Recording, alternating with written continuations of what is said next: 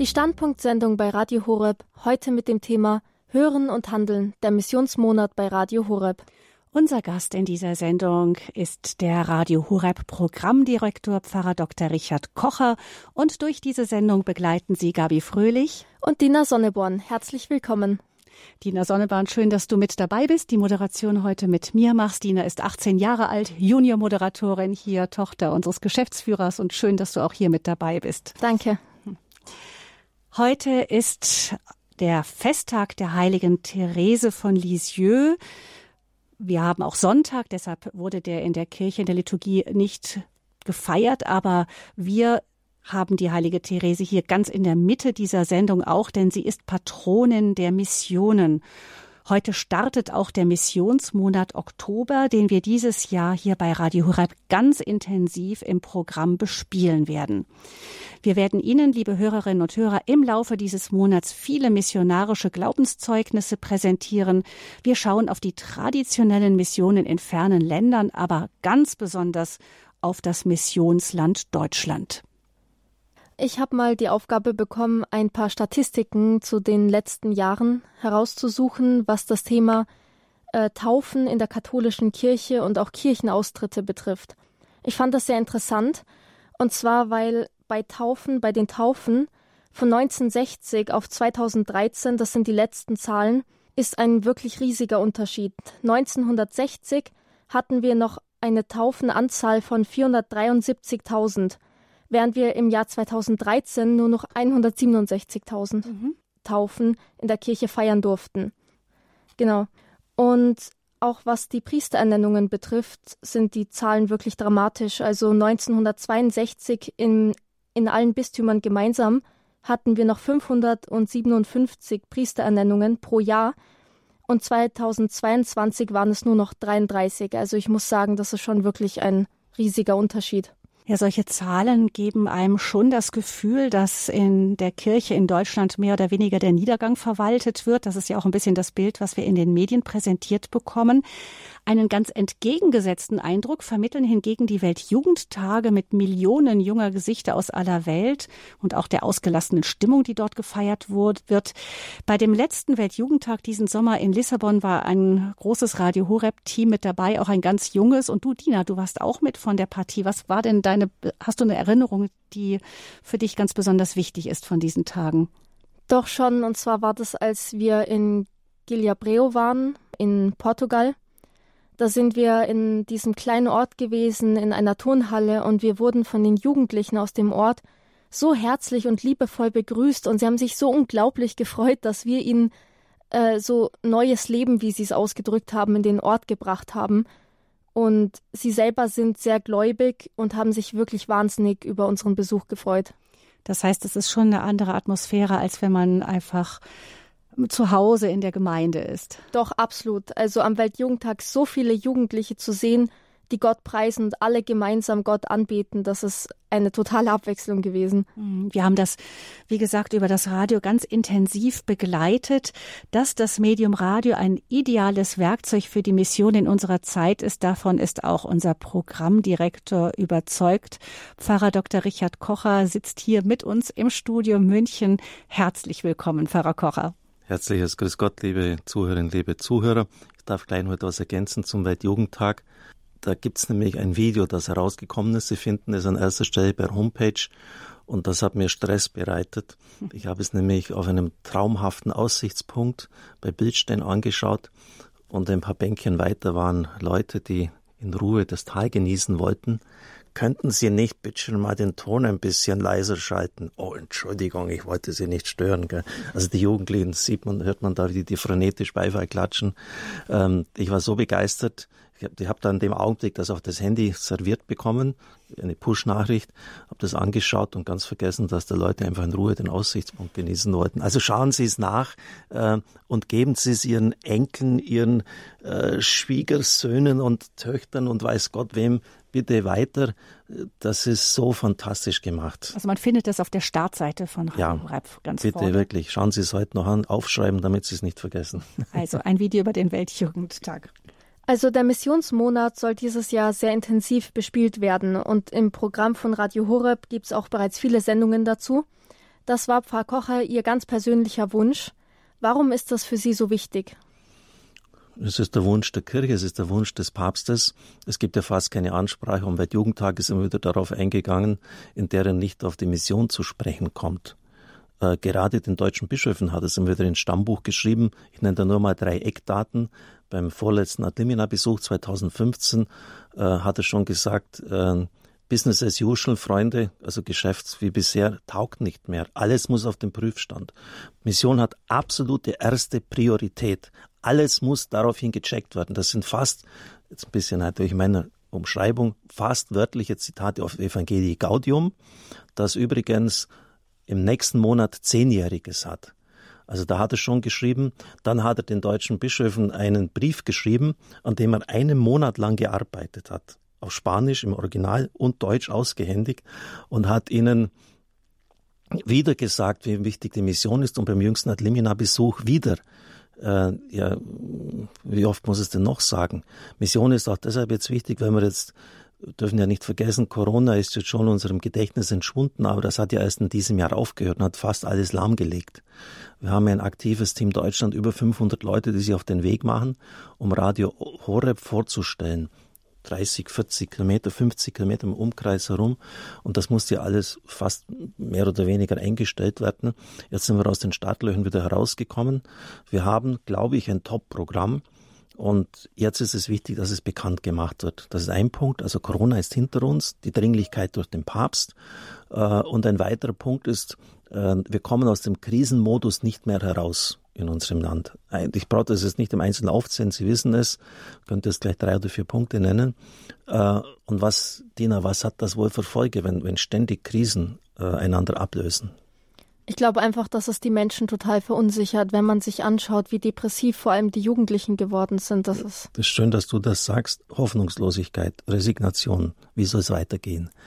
Und das ist ja genau der Punkt, wo, wo die Botschaft des Christentums greift äh, wo, wo der Herr sagt, wenn ihr am Ende eure Möglichkeiten sind, seid schön, da fangen meine erst an. Also deshalb ist Mission wichtig, ähm, nicht im Sinne einer Aufdringlichkeit, eines Aufschwätzens von irgendetwas, was eh keiner braucht, sondern indem die alles entscheidende Botschaft der erlösenden Liebe Christi weitergegeben wird. Und das werden wir jetzt in diesem Monat tun, vielleicht ein bisschen erklärungsbedürftig, weil die Weltkirche macht ja den Missionsmonat in dem Sinn, dass sie auf, ähm, auf die Mission in, in anderen Ländern schaut. Das, da kommen Elemente bei uns auch davon vor. Am Sonntag in einer Woche werden wir sieben Programmdirektoren aus Afrika bei uns begrüßen können. Das ist immer schon ein Ereignis, das unter die Haut geht. Und bitte auch notieren, um 10 Uhr ist die Heilige Messe, die in Video und Audio übertragen wird aus Balderschwang. Äh, kann auch sein, dass jetzt wir einen Kardinal aus, aus Rom mitschleppen. Äh, Peter Sonneborn und Michael Wielert sind dort und die laden den ein und das halte es durchaus für möglich. Die sind da nicht so ähm, schüchtern. so schüchtern und so terminlich vorprogrammiert wie unsere Bischöfe, dass da einer mitkommt, dann es immer wieder schneit irgendein Bischof herein, Bischof Kibal aus dem Kongo war das kürzlich bei uns, also diese Elemente kommen auch vor, aber wir haben jetzt mal, weil Deutschland auch Missionsland geworden ist, schon in den 40er Jahren des letzten Jahrhunderts hat das jemand gesagt, wir haben jetzt die Mission in Deutschland uns auf die Fahnen geschrieben. Mhm. Auch am kommenden Sonntag zur Standpunktsendung werden die Programmdirektoren auf Sendung sein. Also da werden wir wieder ganz viel aus aller Welt hören. Pfarrer Kocher, bei uns ist das Wort Mission ja eher negativ besetzt. Also das klingt so ein bisschen arrogant, wie als hätte ich dem anderen ähm, etwas zu sagen oder es klingt ähm, intolerant, weil ich ja der Meinung bin, dass meine Sache besser ist als die, die der andere hat. Ähm, Sie haben sich ganz eigene Gedanken zu dem Thema gemacht, ähm, denn wir wollen ja auch das Evangelium zu den Menschen von heute bringen, die eben diese Gedanken, auch diese Vorstellungen haben. Und wir werden das gleich jetzt von Ihnen hören, beginnen aber zunächst mit dem Gebet, das Papst Franziskus für den Missionsmonat geschrieben hat. Himmlischer Vater, als dein Sohn Jesus Christus von den Toten auferstand, gab er seinen Jüngern den Auftrag, Geht und macht alle Völker zu meinen Jüngern. Durch unsere Taufe haben wir Anteil an dieser Sendung der Kirche. Schenke uns die Gaben des Heiligen Geistes, damit wir mutig und entschlossen das Evangelium bezeugen und Leben und Licht in die Welt tragen. Lass uns dafür immer wieder neue und wirksame Formen entdecken. Hilf uns, die rettende Liebe und Barmherzigkeit Jesu Christi allen Menschen erfahrbar zu machen. Darum bitten wir durch ihn, der in der Einheit des Heiligen Geistes mit dir lebt und herrscht in alle Ewigkeit. Amen.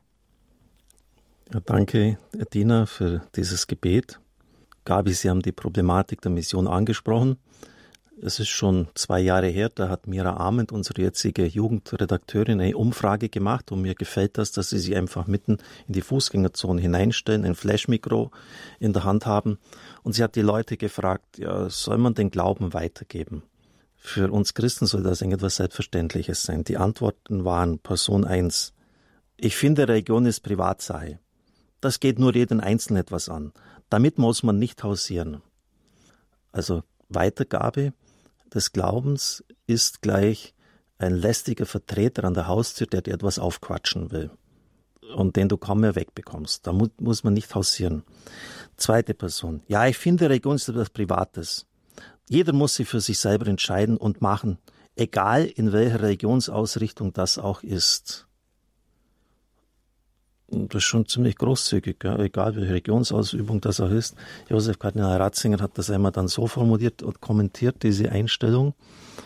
Der Religionsbegriff des heutigen Menschen ist statisch. Er sieht für gewöhnlich nicht den Übergang von einer Religion zur anderen vor, sondern erwartet, dass jeder in seiner bleibe und sie in dem Bewusstsein lebe, dass im Kern ohne dies alles mit anderen identisch ist. Ja? Also Buddhistentum, Buddhismus, Hinduismus, Islam, wir glauben ja eh irgendein einen Gott. Es gibt also eine Art von religiösem Weltbürgertum, das Zugehörigkeit zu einer bestimmten Religionsprovinz nicht aus, sondern einschließt, das einen Wechsel der religiösen Staatsangehörigkeit aber nur für demonstrative Einzelfälle wünscht. Jedenfalls ist man der Idee einer Mission höchst reserviert und im Grunde genommen letztlich ablehnend gegenüber. Also das ist schon mal ein, ein hochinteressanter Punkt, wenn man natürlich davon ausgeht, dass ähm, alle Regionen das Gleiche irgendwie wollen. Ähm, das wäre eine eigene Sendung, was natürlich ein kompletter Irrtum ist, ähm, weil da schon ganz massive Unterschiede sind. Äh, dann ist das natürlich ein massiver Blocker für Mission, wenn, wenn eh alle irgendwann einen Gott glauben. Die nächste Person. Religion ist jedem seine Sache. Was man glaubt, an wem man glaubt, jeder muss für sich selber entscheiden. Fünfte Person, und dann höre ich auf, Religion, Privatsache. Es gibt unterschiedliche Kulturen. Ich muss, es muss mir selber überlassen sein, wie ich denke. Es gibt nur einen Gott. Es ist jedem selber überlassen, was er denkt, wie er denkt. Hauptsache er denkt mit dem Herzen. Ja. Dann gibt es weitere äh, so Denkvorstellungen, die Mission vollkommen blockieren. Äh, in den USA hat jemand mal eine Umfrage gemacht warum, und untersucht, warum bestimmte Gemeinden in Bezug auf Mission äußerst träg und faul sind. Und er hat herausgefunden, weil dort eine Allerlösungstheologie gepredigt wird. Alle kommen in den Himmel. Egal was sie getan haben auf der Erde, der Herr empfängt alle, alle kommen in den Himmel. Und die Konsequenz war dann, dass die Mission vollkommen zum Erliegen geblieben kommen ist. Ist ja auch klar wenn alle das Ziel erreichen, warum soll ich mich anstrengen? Also auch hier wieder, äh, man muss immer überlegen, welche Theologie liegt zugrunde. Josef Ratzinger hat jetzt einen Punkt genannt, das hat ja auch der, der, bei der Umfrage äh, der Zuhörer gesagt, dann eine Allerlösungstheologie. Mission ist ein, Gabi hat das erwähnt, ein geschichtlich belasteter und missverständlicher Begriff, als man die, den Eigenwert der Kulturen, und die man gekommen ist, nicht entsprechend berücksichtigt hat. Äh, heute vor allem ein Konsumchristentum, äh, das sehr wählerisch und nur das nimmt, was einem gefällt ähm, und das Übrige dann einfach beiseite lässt. Dann eine Haltung, die jetzt auch in den letzten Jahren bei uns aufgekommen ist. Ich bringe mich erst dann ein, wenn die Kirche sich reformiert hat, also wenn sie einigermaßen fit ist. Äh, und da möchte ich Ihnen schon, ich sage das mit einem suffisanten Lächeln, nicht vorenthalten, was der Papst dazu gesagt hat, abzuwarten, bis die Kirche endlich wieder in Reformstimmung ist und Reformerwartungen erfüllt ist, Zitat, Ausdruck einer abgeschotteten Geisteshaltung, ist eine geistliche Weltlichkeit, also die, im Grunde genommen eine weltliche Einstellung, die sich geistlich drapiert, ist, halten Sie sich fest, eine Versuchung des bösen Geistes. Also deutlicher kann es ja nicht mehr sein. Ähm, man weigert sich innerhalb der Kirche als Jünger Jesu Christi zu handeln. Und dann gibt äh, Walter Kasper, der ja bestimmt kein Hardliner auf der rechten Ecke ist, noch eins drauf. Es ist Heresie pur, Irrlehre pur, äh, weil damit zum Ausdruck gebracht wird, dass wir die Kirche erst in Form bringen müssen. Letztlich das Jesus Christus. Und wenn Sie die Situation der Heiligen angeschaut haben, als die Reform der Kirche gemacht haben, ähm, da war die Situation der Kirche ganz katastrophal. Zur Zeit des heiligen Franziskus etwa. Ähm, mit habgierigen Klerikern einer verweltlichten Kirche. Wenn der da abgewartet hätte, dann hätte die franziskanische Reform nie stattgefunden. Also das sind so äh, einige äh, Punkte. Dann haben wir schon die Resignation und die Mutlosigkeit. Es wird sich eh nichts ändern, angesprochen. Ähm, wenn ich resigniert habe, aufgesteckt habe, dann werde ich auch nichts machen. Ähm, also Sie merken, das sind dann schon ähm, äh, wichtige Punkte und es äh, wird im Grunde genommen bei den Sakramenten überhaupt nicht verstanden, warum sie gespendet werden. Ich spreche von Taufe und Firmung. Das sind nur Individualgaben des Heiligen Geistes für mich ganz persönlich aber es wird nicht verstanden als Zurüstung zu missionarischer Liebe. Das ist die Firmung. Die Gaben, die du von Gott empfängst, sind immer bestimmt für den Aufbau des Leibes Christi. Nie nur für dich. Und das ist ja das Grundmissverständnis, dass Leute die Sakramente, die Firmung etwa empfangen und dann sagen, okay, das war's, danke, auf Wiedersehen. Weit über 95 Prozent verabschieden sich komplett von der Kirche. Firmung ist end, gültige Verabschiedung von der Kirche. Und es ist ein, ein Riesenfehler in der Pastoral, dass wir das den Leuten so durchgehen lassen. Das müsste, müsste in der Firmenvorbereitung ganz anders und zwar auch seitens der, der Bischöfe ganz anders vorgegeben werden. In anderen Nationen funktioniert nämlich das. Äh, in Italien, äh, auch in den USA. Ähm, und da spielt natürlich die Lernunwilligkeit unserer Kirche mit hinein. Oder ein anderer Punkt ist, äh, das ist ja heute alles sehr transparent und öffentlich zugänglich. Ich lade Sie einmal ein, googeln Sie doch bitte einmal, womit sich die Bischöfe in den letzten 20 Jahren beschäftigt haben. Wenn ich ein Unternehmen habe, bei dem wie zuletzt 500.000 Mitglieder sagen, das war's dann auf Wiedersehen, tschüss, und das taucht auf der Agenda der Bischofskonferenz, nicht einmal als letzter Punkt auf, sondern gar nicht auf. Ja, was, was, was geht denn hier ab eigentlich? Äh, bei jedem weltlichen Unternehmen, das so viele Kunden verliert, ich spreche es mal ganz weltlich formuliert, äh, schrillen die Alarmglocken. Ähm, auch bei uns, wenn da bestimmte Einbrüche mal sind, jetzt müssen wir was Gefälliges tun. Fangen wir an zu beten, machen bestimmte Initiativen, ähm, das kann sich nur die Kirche leisten, dass sie solche horrenden, du hast ja auch die Zahlen genannt, Dina, äh, Negativzahlen hat und sagt, na, ist halt so, Schicksal. In den letzten 20 Jahren ist das Thema Mission, obwohl der Papst es so deutlich immer und immer wieder gesagt hat, kein einziges Mal Thema der Deutschen Bischofskonferenz gewesen. Ein einziges Mal, meine Sekretärin hat alles nachgeschaut, da, da war es eher eine summarische Zusammenfassung. Ja, was gibt's denn da eigentlich auf diesem Gebiet? Das letzte Mal war 2004, 1250. Todestag von Winfried Bonifatius. Äh, heute missionarisch Kirche sein, war das letzte Dokument, wo sich unsere Kirche mit Mission beschäftigt hat.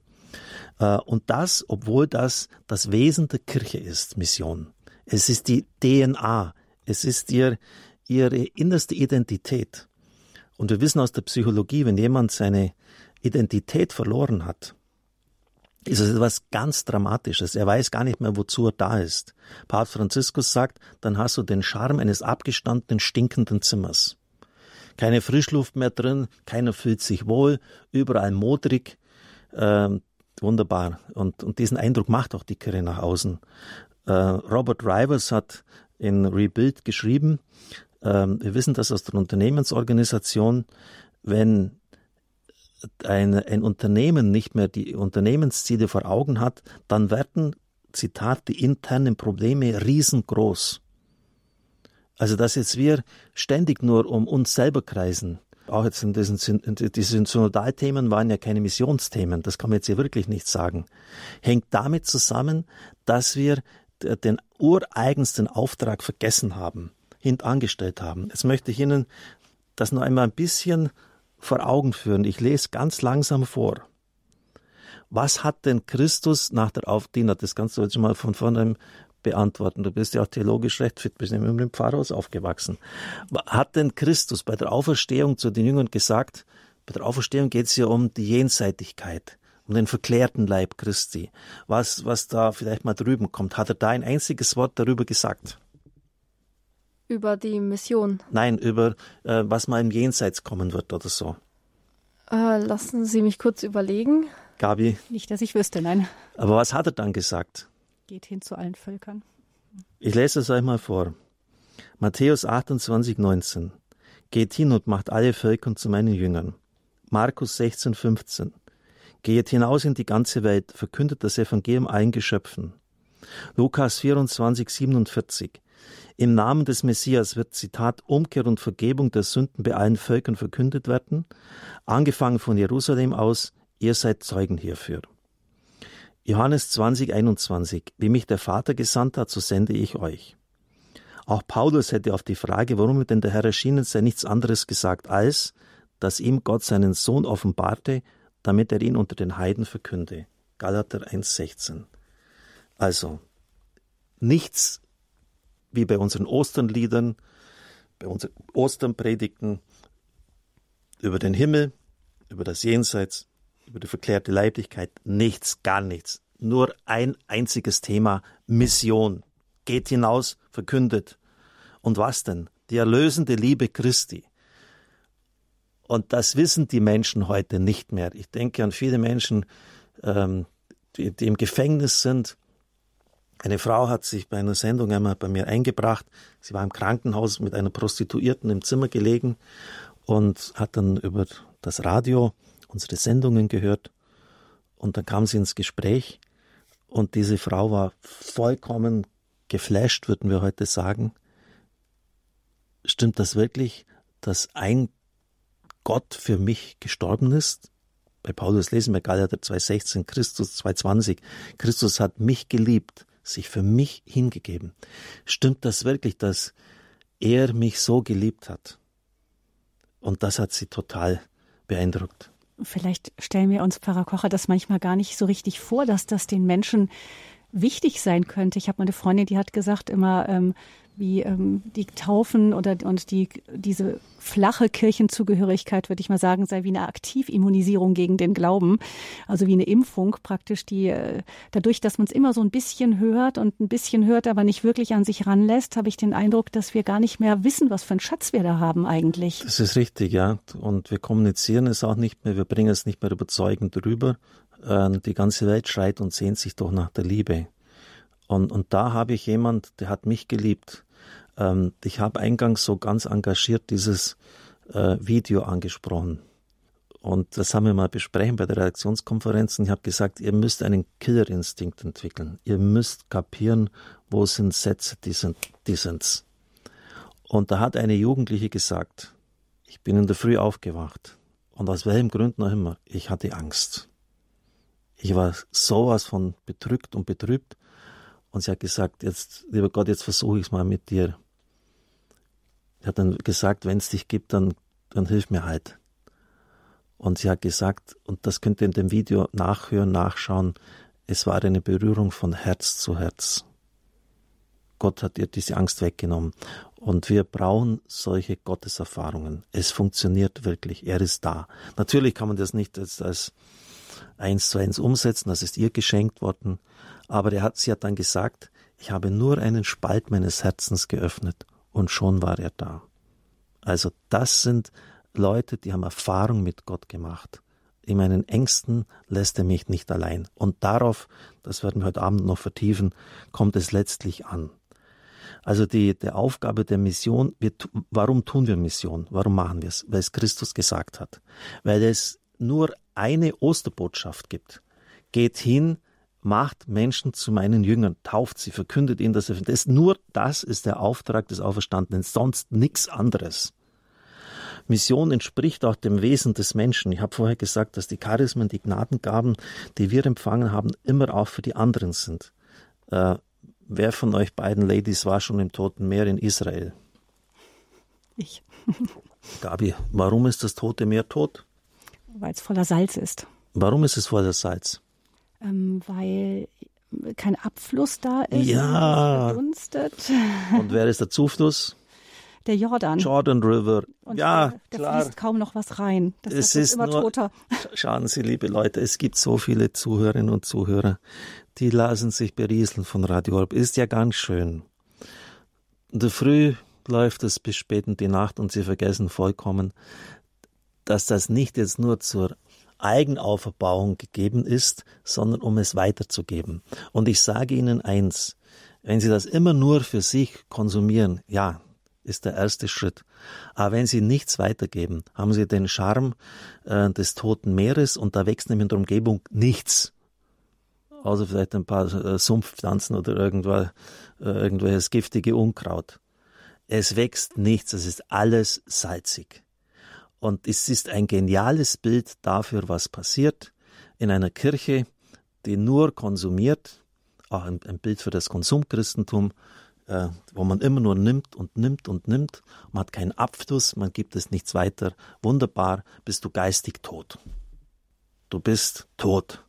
Äh, du bist nicht fruchtbar, du lebst nur für dich allein und stattdessen sagt Christus, ähm, dieses Wasser, das ich euch geben werde, Johannesevangelium, wird in euch zur Quelle und das soll zu den anderen hinfließen.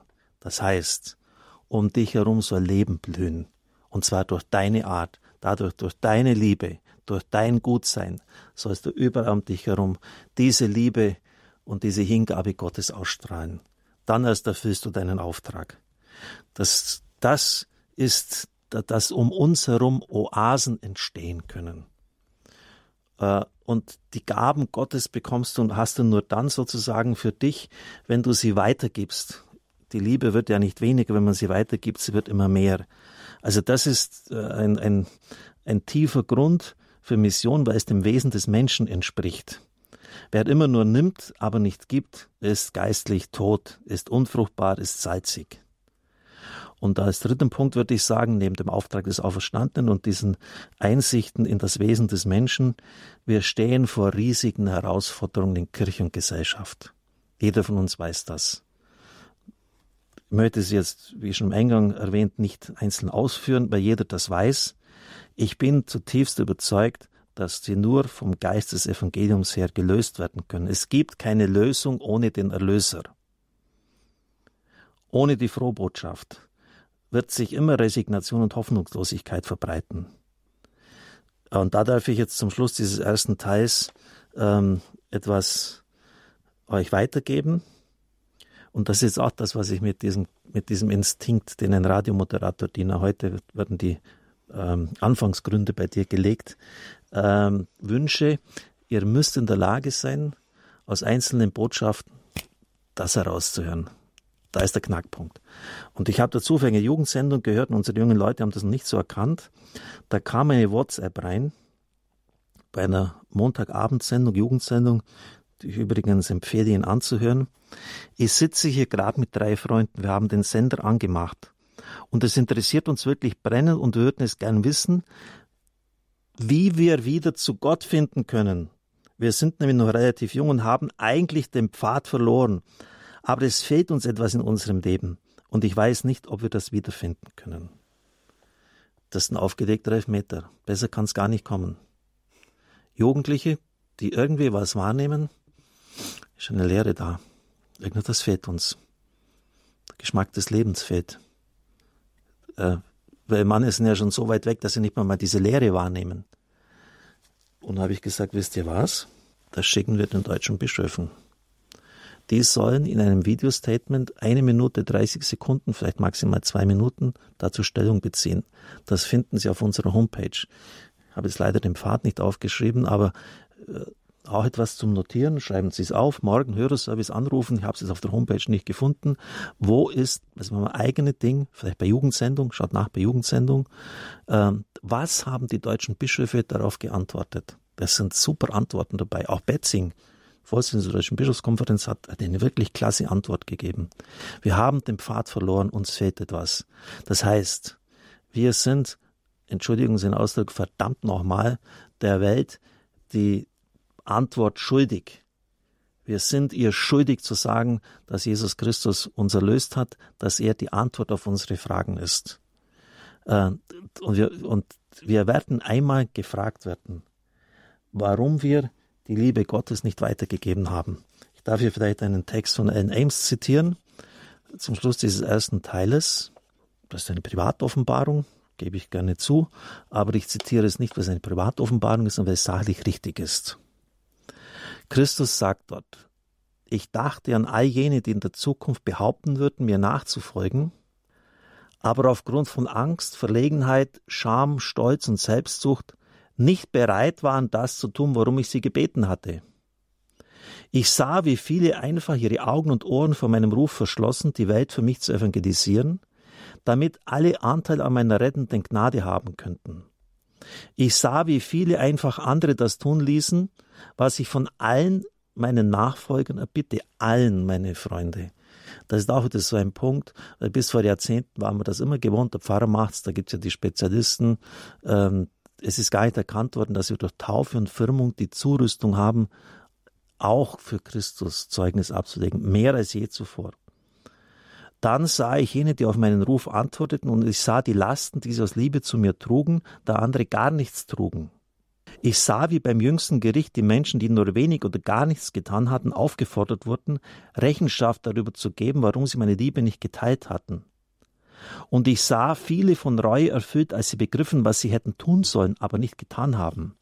Dann sah ich meine Worte, bringt alle Menschen zu mir durch die Zeiten widerhallen, und wie viele vor Scham den Kopf hängen ließen, als sie erkannten, dass sie nicht auf meinen Ruf gehört hatten. Also das werden wir einmal, das müssen Sie sich klar machen. Sie werden einmal vor dem Herrn stehen und er wird sagen, mein lieber Freund, ich habe dich zugerüstet in Taufe, Firmung, du hast von meiner Liebe gehört, warum hast du sie nicht weitergegeben? Pfarrer Kocher, darf ich da ähm, einfach die Frage noch stellen, von der ich glaube, dass äh, manche, die jetzt auf dem synodalen Weg unterwegs sind, sie vielleicht einwenden würden an der Stelle. Die würden wahrscheinlich sagen, so wie Kirche jetzt gerade ist, ist sie so unglaubwürdig, dass wir die Menschen gar nicht einladen können, sondern wir müssen sie reformieren, um sie überhaupt glaubwürdig zu machen, damit, weil die Menschen sonst mit dieser Art Kirche gar nichts anfangen können. Was würden Sie darauf antworten? Aus dem, was Sie jetzt eben gesagt haben. Ich antworte mit Kardinal Kasper, weil es der nämlich so gut gemacht hat, das könnte man gar nicht besser sagen. Wenn ich nun höre, wir können das Evangelium erst wieder verkünden, wenn wir uns der Reform wieder glaubwürdig gemacht haben. Mhm. Das ist Ihr Punkt. Das ist Heresie pur, also Irrlehre pur. Das ist Heresie einer Werkgerechtigkeit, die meint, Kirche machen zu können. Nein, damit hatte Luther recht. Die Kirche ist Geschöpf des Wortes. Die Kirche entsteht aus der Verkündigung des Evangeliums. Nicht wir sündige Menschen machen das Evangelium glaubwürdig. Das Evangelium ist als Gottes Wort, Gottes Kraft. Es rechtfertigt uns, es hat die Kraft, uns zu überzeugen. Wir brauchen nicht Macher, wir brauchen auch nicht immer neue Papiere. Wir sind keine Papierfabrik geworden. Wir brauchen Zeugen des Evangeliums, denen man abnimmt, dass sie glauben, was sie sagen. Dass sie die, das, was sie glauben mit Gottes Gnade, ist, auch leben. Es waren die Heiligen, welche die Kirche nach der Reformation den Schwung gebraucht hat. Wir brauchen einen neuen Petrus Canisius als dritten Apostel Deutschlands. Also, wissen Sie, das ist schon wirklich das, das Ab, mit Abstand das billigste und törichtste, was man eigentlich nur sagen kann. Ich habe vorher Franz von Assisi erwähnt. Ich, ich springe jetzt einfach mal blind durch die Zeiten Katharina von Siena. Die italienischen Stadtstaaten waren in Dauerkrieg untereinander. Äh, beschäftigt. Die Pest wütete in der Stadt. Der Papst war in Avignon im Exil und war in einer furchtbaren Abhängigkeit des französischen Königs, der mit dem Papst spielte und machte, was immer er nur wollte. Also die Kirche war in einer ganz furchtbaren Situation. Und sie hat Reform der Kirche gemacht, wie keine andere, die zweite Patronin Italiens, Franziskus auch. Und er hat, beide haben die Wundmale des Herrn an sich getragen. Das war nicht als für ihre persönlichen Sünden, das waren die Wunden der Kirche, die sie am eigenen Leib in Form der Wundmal getragen haben. Das ist Nachfolge Christi. dass man das Böse an sich selber totlaufen lässt. Dass man sich selber als Weizenkorn hineinbegibt, um die Kirche wieder, äh, dass die Kirche wieder in, in Form, in die ursprünglichen, ursprünglichen Weg zurückkommt. Und wenn wir Kirche, wenn wir Franziskus nicht gehabt hätten, dann wäre die Reformation vier Jahrhunderte, drei Jahrhunderte vorher ausgebrochen. Also so, so eine Gewalt hatte dieser, dieser eine Mann. Ähm, und ich könnte jetzt bei Franziskus, nur weil Sie es gefragt haben. Das war die, die, die Zeit, in der die ersten Scheiterhaufen gebrannt haben in der Kirche. Als die Kirche im Osten nur eine Antwort darauf wusste, den Krieg gegen die Muslime. Als im Westen die Albigenser, Waldenser, äh, Katarer aufstanden, die Antwort von Rom war Gewalt mit Stumpf und Stiel die Leute ausrotten, verbrennen, kaputt machen, vernichten. Antonius Patron unserer Pfarrkirche, hat mit dem Schwert des Geistes, mit der Kraft des Wortes ganze Länder für den Herrn, die Lombardei, äh, Norditalien, Südfrankreich, äh, wieder für den Herrn zurückgewonnen. Und die hätten auch sagen können, ja, eine Kirche, die so gewalttätig ist und so, die. Und Franziskus hat äh, gehört in San Damiano, um diesen ersten Teil dann wirklich abzuschließen, Franziskus, geh hin und bau, wisst ihr wie es weitergeht? Bau meine Kirche wieder auf. Bau meine Kirche wieder auf. Er hat nicht gesagt, mach deinen Laden rechts außen auf, äh, reformen die Kirche von links außen. Diese kaputte Kirche. Der Franziskus hat gehört, wie Christus gesagt hat, bau meine Kirche, wie du siehst, ganz zerfallen ist. Der Gründer der Kirche sagt, meine Kirche ist ganz zerfallen. Bitte geh hin und bau sie wieder auf. Das ist Leidenschaft für die Kirche. Und nicht die äh, Papst Franziskus sagt, äh, diese Typen, die sitzen auf dem Balkon droben und, und, und, und warten, bis der Zug des Lebens unter ihnen vorbeigeht. Äh, mit denen kannst du keine Reform der Kirche machen. Die sitzen auf dem Balkon droben, schauen, wie das Leben äh, in der prallen Fülle vorbeigeht und stecken die Hände in die Hosentaschen. Äh, also da muss schon ein bisschen äh, Leidenschaft und Feuer reinkommen, sonst wird das nichts. Also wir haben verstanden, Mission von jetzt an sofort und zwar wir selber. Ja. Und wie das gehen kann, Pfarrer Kocher, das fragen wir Sie dann gleich hier im Standpunkt bei Radio Hureb. Ich freue mich.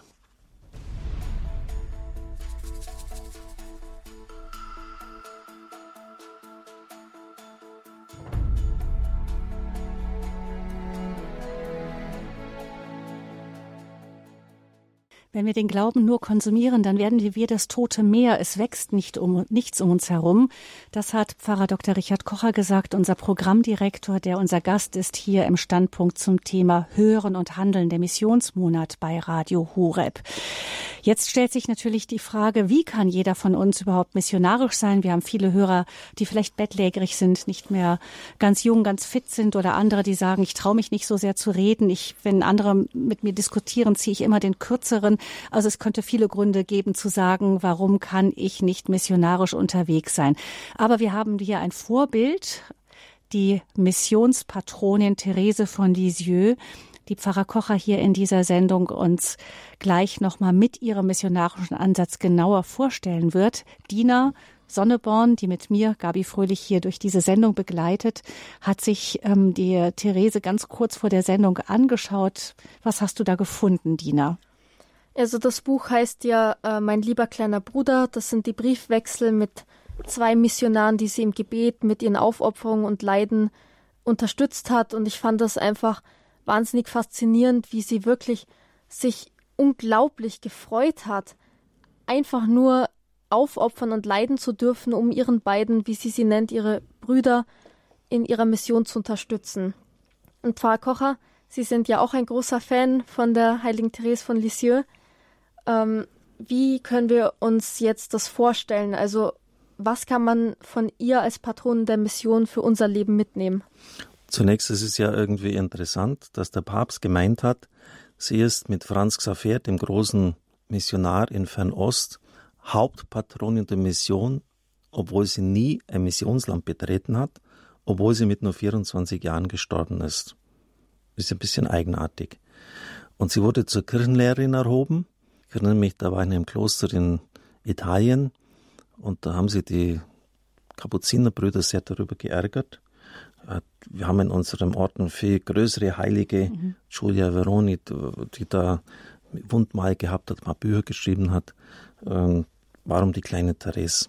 Die ja als Karmelitin auch in einem geschlossenen Kloster war, Das nicht? Ganz früh. Ich glaube, eine Romreise in ihrem Leben als ganz junges Mädel und ansonsten eigentlich vor Ort in Frankreich. Und dann ganz jung eben hat sie sich erkämpft, schon in, in den Karmel, ins geschlossene Kloster zu gehen und dann Patronin der Missionen. Weil sie, Kirchenlernen ist sie deshalb geworden, den kleinen Weg gelehrt hat. Was No. heißt es? Kleiner Weg heißt ein Weg, der für jeden gangbar ist.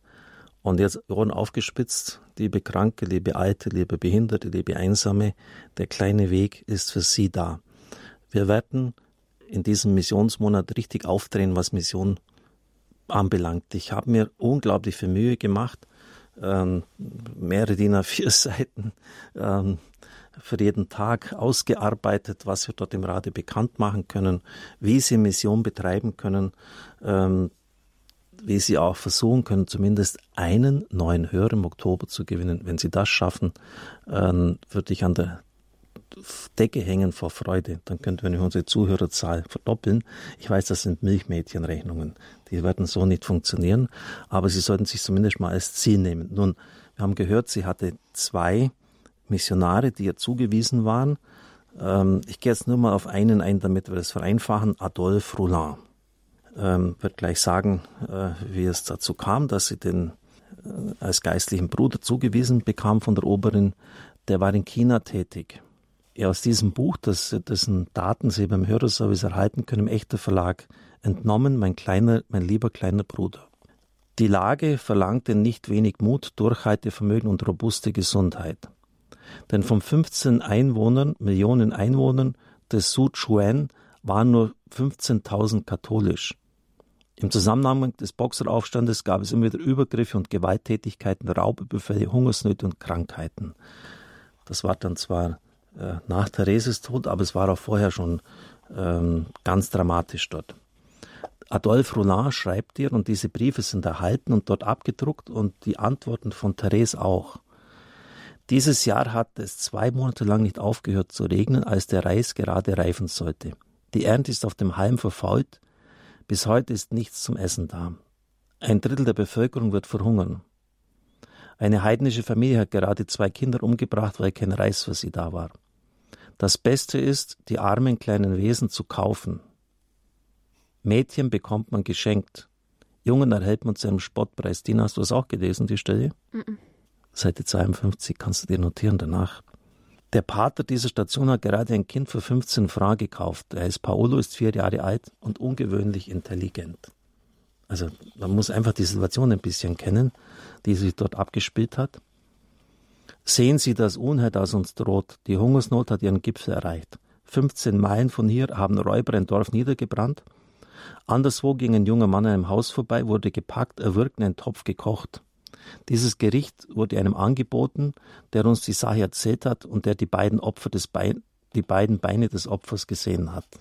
Ja. Ich glaube, da braucht man nicht mehr viel dazu zu sagen. Äh, Das ist die Situation, die Therese vermittelt bekommen hat. Und sie sagt dann äh, in meinem Antwort, Sie wissen, dass eine Karmelitin, sie ist die Karmelitin, die nicht Apostel wäre, sich vom Zweck ihrer Berufung entfernen würde. Sie würde aufhören, eine Tochter der seraphischen Heiligen Teresa zu sein. Gemeint ist Teresa von Avila, welcher die, den Reformzweig mit Johannes von Kreuz begründet hat. Unsere Madre, unsere Mutter hätte gern tausend Leben hingegeben, um eine einzige Seele zu retten. Sie schrieb, dass sie bis ans Ende der Welt im Fegfeuer bleiben würde, um eine Seele zu retten. Die Welt steht in Flammen, hat äh, Teresa von Avila gesagt. Wir haben kein Recht, abseits zu stehen. So. Dann schreibt sie, gestern habe ich Ihre Briefe erhalten. Voll Freude hat unsere vortreffliche Mutter Sie in die Klausur eingelassen. Sie großgeschrieben, also diesen Pater. Sie erlaubt mir, die Fotografie meines Bruders zu behalten. Ein ganz besonderes Privileg. Eine Karmelitin besitzt nicht einmal Bilder ihrer allernächsten Verwandten. Also die haben wirklich eine unglaublich radikale spirituelle Armut gelehrt. Stell dir vor, Dina, bis in einem Kloster darf nicht einmal ein, ein Bild von, von deinem Papa, deiner Mama mitnehmen, auch von mir nicht. ähm, ich habe, und jetzt hören Sie zu, ich habe die Karte von Suchuen dort, wo ich arbeite, an der Wand aufgehängt. Und das Erinnerungsbildchen von ihrer Priesterweihe trage ich immer auf dem Herzen in dem Evangelienbuch, das mich nie verlässt. Ich habe das Bildchen auf gut Glück in das Buch gesteckt und nun sehen Sie, an welche Stelle es geraten ist. Wer alles um meinetwillen verlassen hat, wird das Hundertfache in dieser Welt erhalten und das ewige Leben in der künftigen Welt. Also sie hat in diesen Zeile, wo so schöne Backsteine sind, ähm, also nicht besonders gastlich, dort, wo sie arbeitet, ist an der Wand aufgehängt die Karte, wo der Mann lebt. Was bewirkt denn das, Dina, wenn man das aufhängt? Ich meine, wenn du wirklich in radikaler Lehre lebst und da ist dieses eine mhm. einzige Bild, dann ist das vermutlich das, woran du denkst, wenn du aufstehst, wenn du schlafen gehst und wenn du dein Ah, Sugar, ich liebe die Antwort, Dina. Genau das ist es. Das heißt, du programmierst dich. Das, das, das, du hast das immer vor Augen und, und du vergisst das nicht. Es gibt ja auch so, äh, so ein Buch haben wir gelesen, wie du glücklich werden und reich werden kannst. Da hat einer an die Decke hingeschrieben, heute verdiene ich 10.000 Euro. Also wenn, wenn du früh aufwacht, sein Gehirn programmieren, ich will jetzt Geld verdienen. Und, und so, man, wir brauchen diese Hilfen.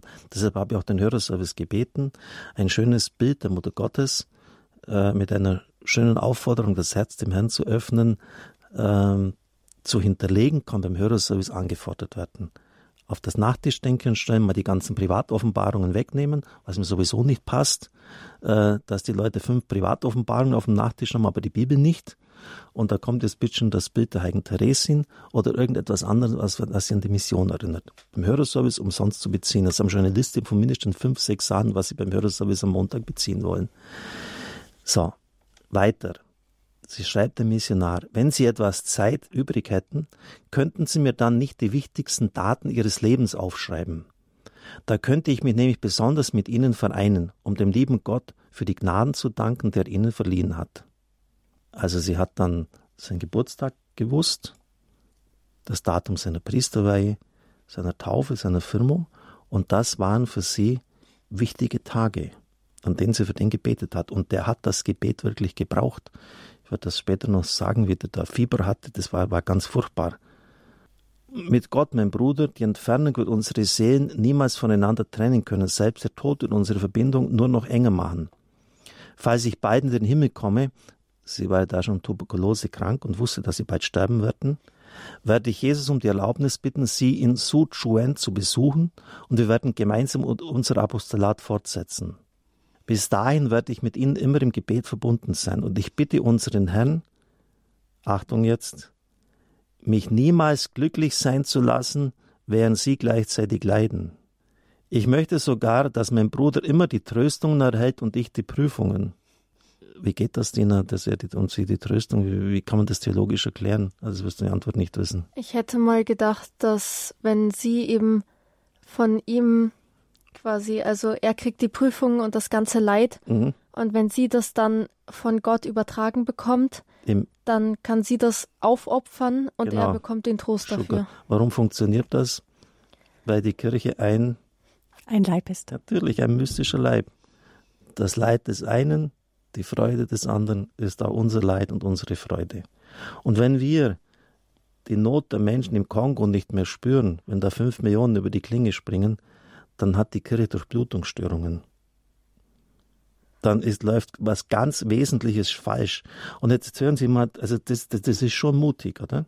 Also ich, es, das darf nie sein, dass dir dreckig geht und ich bin glücklich. Wir machen einen Tausch. Ich nehme dir den ganzen Schotter ab, das ganze Leid, das du hast, dann bist du glücklich und ich trage das für dich. Und dann schreibt sie noch, meinen Sie, das sei egoistisch? Um Gottes Willen, was schreiben die da zusammen? Das sei egoistisch? Irre. Nein, die Liebe und das Leiden sind meine einzige Waffe. Ihr Schwert aber sind das Wort und die Mühen des Apostolates. Also es ist ja nicht das nur, ob das egoistisch ist, wenn sie dem da das abnimmt. Ich, ich verstehe die Frau nicht. Aber sie ist eben eine große Heilige. Seit ihrer Abreise habe ich die Lebensbeschreibung mehrerer Missionare gelesen. Unter anderem habe ich von Theo van Venar gelesen. Sie hat mich mehr angesprochen und berührt, als ich ausdrücken kann. Unter diesem Eindruck habe ich einige Strophen nur für mich gedichtet. Ich schicke sie Ihnen. Die vorletzte Strophe erfordert einige Erklärungen. Ich sage darin, dass ich mit Freuden nach Tonking aufbrechen würde, wenn der liebe Gott mich dorthin rufen würde. Das wird Sie vielleicht überraschen. Ist es nicht in der Tat Träumerei, wenn eine Karmelitin daran denkt, nach Tonking zu gehen? Also in die Mission zu ihm? Nein, es ist keine Träumerei. Und ich kann Ihnen versichern, wenn Jesus nicht bald kommt, um mich in den Karmel des Himmels zu holen, werde ich eines Tages in den Karmel von Hanoi gehen, also in, in Vietnam. Denn jetzt gibt es einen Karmel in dieser Stadt, der von Saigon aus gegründet worden ist. Also es wäre fast um ein Haar äh, dort in, in Süd, äh, Südostchina gelandet dann. Äh, aber das ist jetzt interessant. Sie hat also nicht nur die Lebensdaten von ihm gehabt, einmal sogar eine Haarreliquie von ihm gefordert. kommt das ein bisschen bizarr vor, aber wissen Sie, das ist zum Greifen, haptisch, berührbar, sehbar. Ähm, sie hat die Karte von Suchen aufgehängt und sie hat sich mit der Mission beschäftigt. Eine Frage an Sie, liebe Zuhörerinnen, liebe Zuhörer. Haben Sie gelesen, was Papst Franziskus in Kongo, er war in diesem Jahr im Februar dort, und was er in Südsudan gepredigt hat, als er in Chuba war? Heute ja gar kein Problem, das ist ein paar Klicks von Ihnen entfernt. Lesen Sie das. Das ist extrem berührend. Ich möchte Sie fragen, wann haben Sie eine Biografie von einem Missionar gelesen? Also Beispiel, jetzt haben wir in, in Kolumbien, in Cartagena, äh, den Programmdirektor eine UKW-Frequenz, eine, eine Mittelwellenfrequenz finanziert seitens Radio Horeb. Hat mich darum gebeten, die Weltfamilie hat es uns weitergereicht. Wir haben das Geld gegeben, weil wir es haben. Dank ihrer Spenden. Und da habe ich in der großen Runde von 70 Mitarbeitern gefragt, die UKW, sage ich wieder UKW als Abwerbe, ich auf UKW natürlich geeicht bin, sorry. Die Mittelwellenfrequenz ist in Cartagena. Wer weiß, was, was in Cartagena war? 70 Mitarbeiter des Radios und Mitarbeiterinnen. Nobody knew it. Keiner hat's gewusst. Cartagena war der Hauptumschlagpunkt in der Karibik für Sklavenschiffe die dort angekommen sind. Unvorstellbares Leid, was sich dort abgespielt hat. Und Petrus Klaver, sobald die Schiffe angekommen sind, hat zwölf Mitarbeiter, ehemalige Sklaven, die die afrikanischen Sprachen beherrschen, angeheuert, Wasser, Lebensmittel, Salben für die Verwundung, die haben ja Ketten an ihren Händen gehabt und ist an die Schiffe gegangen. Hat unvorstellbar gewirkt. Eine Million Menschen sind dort angekommen. Also lesen Sie die Geschichte dieser Leute, was die geleistet haben. Damian de Föster, der auf die Molokai gegangen ist, wo Leute ihrem Schicksal überlassen worden sind, die Aussatz bekommen hatten, bis er dann selber erlebt hat, wie der Aussatz seinen Körper zerfrisst. Lesen Sie die Geschichte äh, von Missionaren, beschäftigen Sie sich mit dem, äh, was diese Leute heute sagen und lassen Sie es an Ihre Seele heran. Oder wenn jetzt bei uns ein Bischof Kibal ist aus dem Kongo, war vor, vor zwei Wochen in Balderschwang, der Krankenhaussäßig in New York war. Und dann wurde der Bischof im Kongo, kommt in sein Bischofshaus, will Licht anmachen, funktioniert nicht, geht nicht. Ja, das Licht hat es schon ewig Zeit nicht mehr gegeben. Toilettenspülung mit Wasser und laufendes Wasser gibt es hier nicht. Muss ich mal vorstellen, was das für ein Kulturschock ist. Äh, beschäftigen Sie sich mit diesen Leuten. Das ist die Botschaft der kleinen Therese von Lisieux. Und sogar noch die Bereitschaft dann äh, in den Kongo zu gehen, äh, nach, nach, nach Vietnam zu gehen. Und dann, was der, wie der Mann das schreibt, dass das auch angekommen ist. Ich habe ganz schweres Fieber.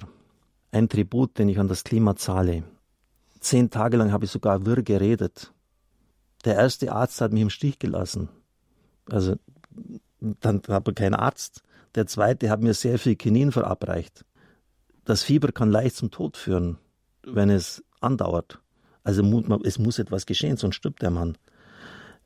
Durch das Kinin hatte ich regelmäßig wiederkehrende Fieberschübe, aber die Besserung zeichnet sich ab. Heute bin ich fast wieder gesund. Ich schließe daraus, es liegt an den Gebeten der Menschen, die mir Anteil nehmen, an mir Anteil nehmen und vor allem an ihnen an ihnen, dass ich nicht gleich beim Eintritt in meine Mission mein Nunc Dimittis gesungen habe. Nunc Dimittis ist das Gebet des, Gabi, Sie wissen es, sagen Sie es. Von äh, Simeon. Simeon. Mhm. Nun lässt du Herr deinen Knecht scheiden. Also, dass ich nicht gleich am Anfang meiner Mission über die Klinge gesprungen bin, ist Ihrem Gebet zu verdanken. Also, das ist mal der erste Teil, Therese von Lisieux. Ziemlich heftig. Mhm. Jetzt werden Sie den zweiten dann bekommen nach der Musik.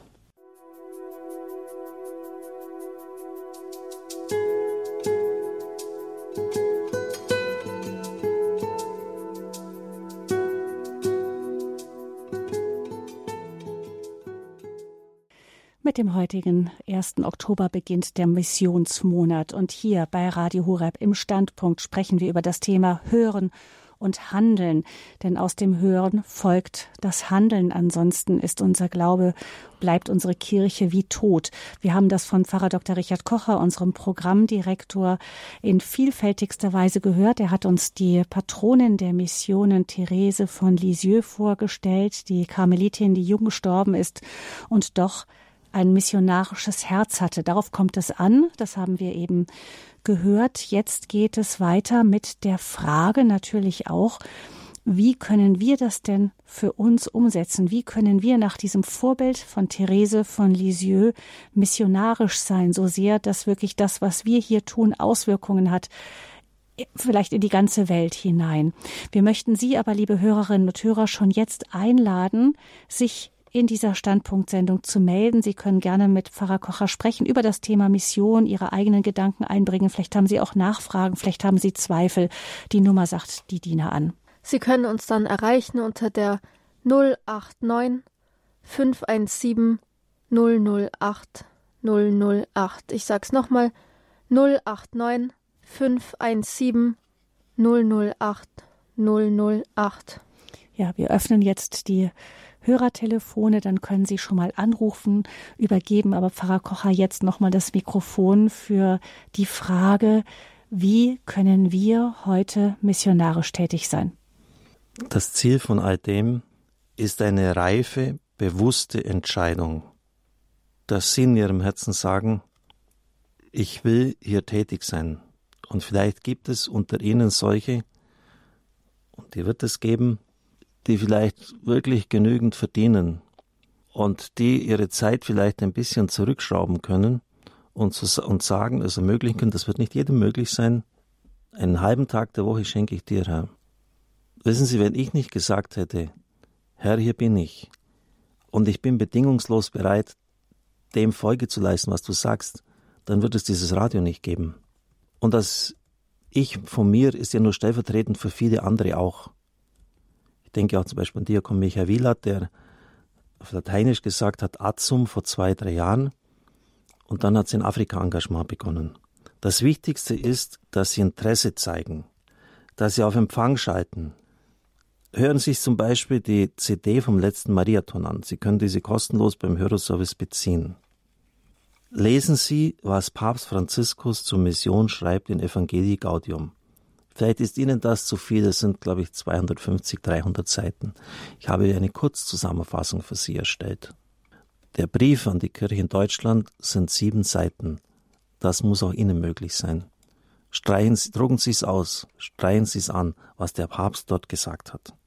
Vielleicht haben wir sogar wieder eine Fahrt nach Afrika im Februar des nächsten Jahres. Wenn es Ihnen möglich ist, nach Ruanda, fliegen Sie mit. Wie können Sie sich konditionieren? Was ist Ihre Karte von Suchuen? Was sollte in Ihrem Umfeld sein, wo Sie immer wieder an Mission denken? Es gibt Gebete, mehr im alten als im neuen Gotteslob, im neuen Gotteslob vielleicht weniger, aber dieses Gebet, was Dina anfangs gebetet hat und etliche andere, sie werden hinterlegt beim Hörerservice auf unserer Homepage einsehbar. Das Gebet ist die Ursache des Wachstums. Ich denke zum Beispiel an die Loretto-Gemeinschaft in Südtirol, hat mir Bernhard Mitterrutzner erzählt. Äh, die charismatische Gemeinschaft, charismatische Erneuerung hat es dort auch gegeben und die wachsen nicht. Aber die Loretto-Gemeinschaft wächst. Und der Bernhard hat gesagt, das hat damals angefangen, als wir Verbindlichkeit eingefordert haben. Wer bei uns dabei ist, betet bitte schon täglich den Rosenkranz. Also jetzt, es nützt uns gar nichts, wenn sie jetzt mal kurzfristig überwältigt sind äh, und das aber in keinen Marathon einläuft. Beten Sie zumindest ein Gesetz, es sind bitte fünf Minuten am Tag äh, in diesem Anliegen. Überlegen Sie sich, äh, was Sie für den Herrn tun können. Und machen Sie es dann lieber weniger, aber das dann kontinuierlich. Vielleicht gibt es auch in Ihrer Pfarrei irgendein Partnerschaftsprojekt. Vielen ist ja das der Fall. Ich sage nicht, dass es alles nur für Horeb sein muss.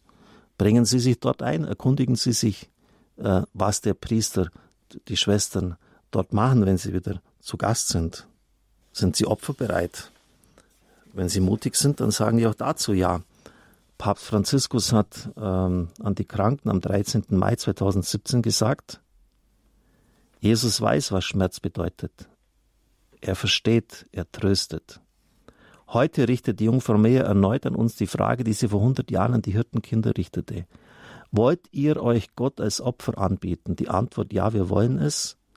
Gebt uns die Möglichkeit, ihr Leben zu verstehen und nachzuahmen. Liebe Kranke, lebt euer Leben als Geschenk und sagt der Jungfrau Maria wie die Hirtenkinder, dass ihr mit ganzem Herzen Gott anbetet. Haltet euch nicht für Empfänger einer wohltätigen Solidarität, sondern als vollberechtigte Teilnehmer am Leben und der Mission der Kirche. Euer Gebet, das tägliche Opfer eurer Leiden in Gemeinschaft mit jenem des gekreuzigten Jesus für das Heil der Welt, das geduldige und sogar frohe Annehmen eurer Situation ist eine geistliche Ressource, ein Kapital für jede christliche Gemeinschaft. Schämt euch nicht, ein wertvoller Schatz der Kirche zu sein. Wow, ist das stark. Vertraut Jesus eure Schmerzen an, eure Leiden, eure Kraftlosigkeit. Zählt auf das Gebet der Kirche, dass sie aus jedem Teil für euch und mit euch zum Himmel erhebt. Gott ist Vater. Er wird euch nie vergessen. Wollt euch ihr als Gott als Opfer anbeten? Hören und handeln. Es gibt so viele Möglichkeiten. Äh, wir haben einen eigenen Flyer erstellt, wo Sie sich einbringen können. Es ist fast ausgeschlossen, dass da nichts ist, was, äh, was sie anspricht. Ich möchte es jetzt nicht im Einzelnen vertiefen. Kommen Sie beim nächsten Mariathon nach Balderschwang, 3. bis 5. Mai 2024. Und vor allem zum Schluss äh, bedenken Sie dieses Wort, was der Papst gesagt hat in dem Buch Die Welt nach der Pandemie. Die Kirche ist erklärtermaßen missionarisch. Deshalb sind alle Christen Missionare und müssen die frohe Botschaft des Evangeliums zu allen Menschen tragen, denen sie begegnen. Dies müssen sie nah und fern, zu Hause, bei der Arbeit, beim Sport, in der Erholung, immer und überall tun. Also sie sind ständig missionarisch online geschaltet. Überlegen Sie sich das mal.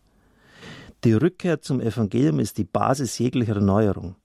Erinnern wir uns daran, dass Gott sich an alle und an jeden wendet. Er sagt zu den Aposteln nicht, dass sie eine Elite bieten sollen, bilden sollten. Mission ist die Aufgabe von jedem von uns. Wir können uns davon nicht dispensieren. Ich wundere mich immer wieder, mit welcher Kraft und, und der Intensität der Papst das äh, formulieren, formuliert. Also äh, beschränken Sie das nicht auf irgendwelche Events oder etwas Besonderes.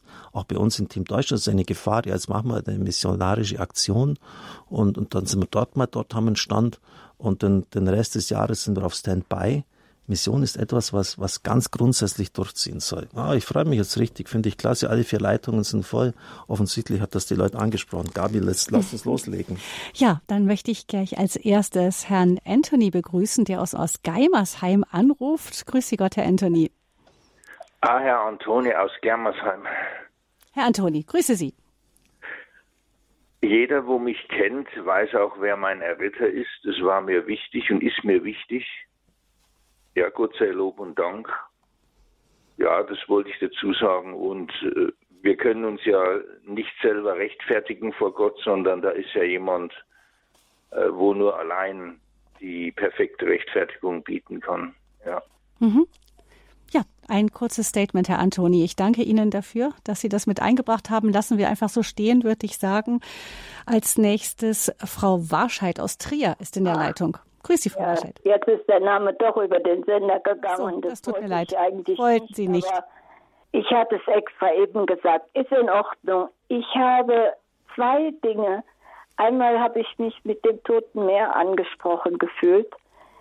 Bei mir läuft auch nichts weg, beziehungsweise es kommt wenig an, weil ich ziemlich isoliert durch Krankheit bin. Ich lebe alleine habe keine Angehörigen mehr, habe keinen Zugang zur örtlichen Gemeinde und weiß da manchmal gar nicht so, meinen Glauben weiterzugeben. Ich bete viel, das ist für mich selbstverständlich. Aber dann habe ich ein zweites Problem. Ich bin integriert in einer Gruppe, die sehr aktuell jetzt mit den Missbrauchsgeschehen tätig ist. Ich kenne viele Opfer und das Schlimme daran ist für mich, dass die ganze Gruppe inzwischen die Mitglieder aus der Kirche ausgetreten sind. Ich bin die Einzige, die noch der Kirche angehört. Ich habe auch sehr lange bei der Kirche gearbeitet und weiß das manchmal nicht zu verbinden. Ich bete zwar für diese Menschen, aber es ist für, manch, für mich manchmal unerträglich, wie über die Kirche gesprochen wird und ich habe keine Möglichkeit, das zu verändern. Ja, ich danke Ihnen. Das ist ganz wichtig, was Sie hier gesagt haben. Zunächst einmal, die Kirche wird im Credo als heilig bekannt. Ich glaube an die eine heilige katholische Kirche. Heilig heißt, der innerste Kern der Kirche ist heil und nichts und niemand und die schäbigsten Verbrechen von Klerikern oder was auch immer, Waffensegnungen und, und alles, was in der Kirchengeschichte verkehrt gelaufen ist, werden diesen innersten Kern je beschädigen können. Und das ist wichtig, weil sonst kein Sakrament gültig gespendet werden könnte dieser innerste Strom, auch der Gebetsstrom der Heiligen, macht die Kirche heilig. Und deshalb ist es unsinnig, sich von dieser Kirche zu trennen und sich so am Fehlverhalten Einzelner aufzuhängen, dass man dann sagt, okay, jetzt schneide ich mich von diesem Baum ab. Und ich möchte da mal ganz grundsätzlich äh, zu bedenken geben. Der erste Papst der Kirche war ein Meineidiger. Er schwor Jesus, Simon Petrus, Christus nie zu kennen. Der Apostel Thomas war ein rationalistischer Skeptiker. Wenn ich die Wundmale nicht sehe, den Auferstanden nicht sehe, glaube ich nicht. Jakobus und Johannes waren ganz ungestüme Typen, deshalb nennt Jesus sie Donnersöhne, die sehr polternd auftraten. Sie wollten die Ministerposten haben, links und rechts vom Messias sitzen. Sie waren jähzornige Typen und wollten auf ungastliche Samariter das Feuer herunterrufen. Der Apostel Paulus, der zweite Fürst neben dem Apostelfürst, neben dem Petrus, äh, war ein Mörder. Er war einverstanden mit dem Mord an Stephanus. Und dann immer wieder heißt es, sie verstanden nicht, was er ihnen gesagt hat. Es war eine Bande von Ignoranten. Wunderbar, oder? Also sie haben, es gibt keine faule Ausrede, sich von dieser Kirche zu trennen, wenn man anschaut, wie, in welcher Verfassung sie waren. Jetzt habe ich den schlimmsten Burschen habe ich noch gar nicht erwähnt, ist Judas Iskariot. Judas mit einem Kuss verrätst du den Menschensohn. Ich bitte Sie einfach mal, äh, weil das heute so ständig in der Luft ist ja die Kirche, was sie jetzt angestellt haben. Meinen Sie denn, die Apostel waren besser? Und jetzt bitteschön, schauen Sie doch mal gefälligst auf Ihr eigenes Leben. Wie oft haben Sie denn Christus verraten? Hab ich ihn verraten? Haben ihn im Stich gelassen? Waren wir zu feige? Haben wir den Mund nicht aufbekommen? Ähm, haben wir uns hinreißen lassen von unseren Emotionen und so weiter und so fort? Hören wir doch auf, ständig auf die Kirche äh, einzudreschen, seien wir dankbar, die, äh, dass sie heilig ist, dass dieser innerste Kern nie zerstört werden kann, weil er von Christus herkommt. Und hüten wir uns äh, und in eine, was, was nützt denn ein Gesprächskreis, ein, ein Treffen, wenn man sich so in die Emotion hineinsteigert, ja, das, das, jetzt gehen wir halt aus der Kirche raus. Das ist nicht die Lösung. Das war auch bei den Heiligen nicht die Lösung. Und wenn Sie sagen, Sie beten viel, möchte ich Ihnen eines sagen. Sie sind der wichtigste Teil der Kirche, den es überhaupt gibt. Sie sind vielleicht wichtiger ähm, als, als die, die an der vordersten Front stehen. Sie halten uns mit ihrem Gebet und ihrem Opfer den Rücken frei. Äh, ich spüre das Gebet so vieler Leute, die mit Gebet und Opfer hinter uns stehen.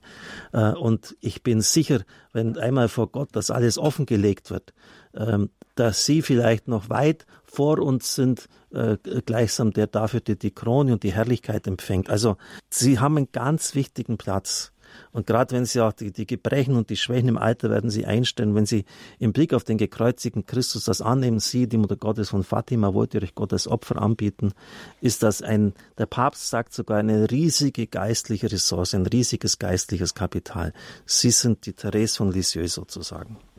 Pfarrer, noch ein wichtiger Punkt vielleicht, äh, weil wir immer wieder gesagt haben, Reformen sind nicht die Voraussetzung für Mission. Aber gerade wenn man mit äh, Menschen zu tun hat, die wirklich auch Missbrauch erfahren haben, das ist damit ja nicht gemeint. Also das sind ja auch ähm, Bischöfe wie Bischof Oster und so haben immer gesagt, in diesem Punkt muss man natürlich auch hinschauen, wo muss da was verändert werden. Das ist jetzt unabhängig davon. Das heißt nicht, dass wir sagen, ach, Reform ist nirgendwo nötig oder die Kirche, es gibt einen Satz, Ecclesia semper reformanda. Die Kirche ist immer zu reformieren. Ähm, meinen Sie denn, dass die Kirche jetzt in Deutschland, wenn sie sich im Sinn des synodalen Weges reformieren würde, das dann am Ende wäre? Dann geht sie erst richtig los. Mhm. Dann haben wir Strukturen jetzt mal verändert und, und vielleicht Dinge geändert, aber die eigentliche Evangelisierung hat noch gar nicht stattgefunden. Natürlich müssen diese Dinge äh, angegangen werden und ich glaube, dass es kein Zufall ist, dass, dass das jetzt stattfindet, weil wir nämlich nicht zukunftsfähig sind. Wenn wir diese Eiterbeulen am Leib der Kirche haben, äh, diese furchtbaren Dinge, die in der Vergangenheit geschehen sind, äh, und die nicht, nicht den Mut haben, die aufzustehen, dass endlich der Dreck rausfließt, sind wir nicht zukunftsfähig. Also um Gottes Willen bitte nicht so verstehen, naja, Reformen sind nicht entscheidend, jetzt lassen wir das mal so weitertreiben. Äh, Wäre vollkommen falsch verstanden und gegen alles, was ich bisher ausgeführt habe. Wir, mhm. wir müssen die Dinge angehen. Und je eher und, und gründlicher, desto besser. Ja, danke noch für diese Klarstellung. Dann danke ich unserer Hörerin für das, was sie mit eingebracht hat. Frau Strecker ist die nächste, ruft uns aus Freiburg im Breisgau an. Grüße Sie, Frau Strecker. Guten Abend. Ja, es ist mir ein Gedanke gekommen, als äh, Herr Pfarrer Kocher die äh, Mariathon erwähnt hat. Ja. ja, was er gemeint hat. Mhm. Dass er vor kürzlich, ist noch nicht lange her, hat er gesprochen über den Zehnten geben. Ja. Alles, was, ja, Herr Pfarrer Kocher, bin ich jetzt mit Ihnen verbunden. Sie hören mich, ich höre Sie. Ja. Und ja, da haben Sie äh, über den Zehnten gesprochen und alles, wie es in der Bibel steht und in den Freikirchen ist ja das üblich, dass man den Zehnten gibt. Und ich habe sehr gut zugehört. Da war auch für mich einiges neu, aber eine ganz profane Grundsatzfrage wurde nicht erwähnt. Von wovon gibt man den Zehnten? Vom Bruttoeinkommen, vom bereinigten Einkommen nach Abgabe von den festen Kosten und was dann übrig ist, von welchem Betrag gibt man den Zehnten? Danke, Frau Strecker, für diese Frage. Mit dieser Thematik habe ich mich vor 20 Jahren herumgeschlagen. Da hat ein Mitbruder mir gesagt, ähm, man soll den Zehnten geben. Ich habe das dann mal so vom Nettoeinkommen überschlagen. Das ist dreimal die Kirchensteuer. Und ich komme aus. gar keine Kirchensteuer. Ich bin NV veranlagt. Gut, und dann, Steuer, ja. dann habe ich das überschlagen, wie viel das macht und damit die Sache ad acta gelegt. Nö, mache ich nicht, das ist mir zu viel. Wie gesagt, ich komme aus Schwaben. Und die Schwaben haben den Ruf, sparsam zu sein. Und die Baden auch. Die Badener auch, okay. Dann ähm, habe ich außerdem ist das alttestamentlich. Nur vom Neuen Testament kommt nirgends etwas vor. So. Dann treffe ich die Bibelstelle. Äh, ihr lasst Liebe und Gerechtigkeit äh, außer Acht äh, und, und gebt den Zehnten. Man muss das eine tun, ohne das andere zu unterlassen. Jetzt war in der Falle. Jesus hat es auch gesagt. Ihr gebt den Zehnten von Minze, Dill, Gewürz. Man muss das eine tun, also den Zehnten geben, ohne Liebe und Gerechtigkeit außer Acht. Jesus hat es gesagt. Okay. Ja. Und mittlerweile ist das ich sage das jetzt nicht überheblich oder ich jetzt, man soll das nicht hinausposaunen. Äh, mir macht das richtig Spaß mittlerweile. Das wird sich nicht jeder leisten können. Ich weiß es. Ich habe keine Familie zu ernähren. Ich ähm, bin finanziell äh, dem sind gut gestellt. Das ist ein bestimmter Etat. Ich nehme das vom, Sie haben die Frage gestellt, vom Nettoeinkommen und verwalte das. Das sind ein paar tausend Euro und, und gerade im Jahresende, wenn ich noch merke, jetzt habe ich noch was, was überflüssig, äh, das gebe ich weg und es macht mir richtig Freude, weil ich weiß, dass ich damit Gutes bewirken kann. Mhm. Äh, und ich hatte dann mal Schulden bei meinem äh, ähm, Elternhaus, muss ich umbauen und ja, jetzt sind Zehnten auch noch abdrücken und so. Also das ist ganz menschlich. Habe gesagt, nichts da. Gerade jetzt, wo es interessant wird, jetzt, wo du das waren bloß ein paar zehntausend Euro, also übersehbar nicht wie andere, die vielleicht hunderttausend abzutragen haben. Nö, du zahlst es jetzt gefälligst. Ähm, und da sind unvorstellbare Dinge passiert. Also da, da ruht wirklich ein See. Ich möchte Sie wirklich ermutigen. Äh, ich habe zum Beispiel ähm, vor diesem, bevor ich das angefangen habe, ich den äh, erfolgreichsten Manager für börsennotierte Nebenwerte, da gibt es ungefähr 300 Firmen, die das so machen, kennengelernt. Und 2001 war die erste Krise und von meinen Eltern habe ich einiges geerbt. Habe ich gesagt, komm, leg das Geld mal an. Habe richtig Kohle gemacht und 2008, als dann die nächste Krise war, das Geld wieder rausgezogen. Also wie ein alter Profi. Ich habe kein einziges Mal nachgeschaut, was das Zeug an, äh, mittlerweile wert hat, habe richtig viel Geld gemacht und das war die Frucht vom Zehnten. Und dann später noch einmal, wo es, mit ganz schwierigen Mietsituationen gehabt habe, wo es im Rechtsanwalt schon hergegangen ist, haben die von sich aus gekündigt. Also das können Sie mir wirklich glauben. Das hätte jahrelange Rechtsstreitigkeiten nach sich ziehen können. Äh, wenn Sie da Gott und, den, und dadurch lässt sich auch den Armen äh, Herz und Geldbeutel öffnen, das kommt, das kommt als Segen wieder zurück. Und da wird es auch konkret. Wissen Sie, es ist schon ganz nett, wenn Sie das sagen, ja, ich liebe da den und ich bete den Vater unser und gehe dann mal in die Kirche, zünde Kerze an. Äh, ist alles ganz interessant. Richtig lustig wird es erst, wenn es ans Geld geht. Ja, ich danke Ihnen, Frau Strecker, für diese Frage. Alles Gute Ihnen nach Freiburg. Gottes Segen. Wir sagen noch einmal die Nummer an, Dina, unter der Sie uns erreichen können. Das ist die 089 517 008 008 hier im Standpunkt bei Radio Horeb zum Thema Hören und Handeln zum Beginn des Missionsmonats Oktober.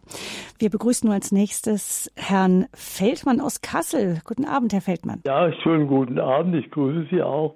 Ich habe zwei Beiträge dazu zu leisten. Einmal, wir haben bei Matthäus, der war ja Zöllner, der hat mitgeschrieben, zum Teil, was der Heiland gesagt hat. Das ist überliefert, was er mitgeschrieben hat.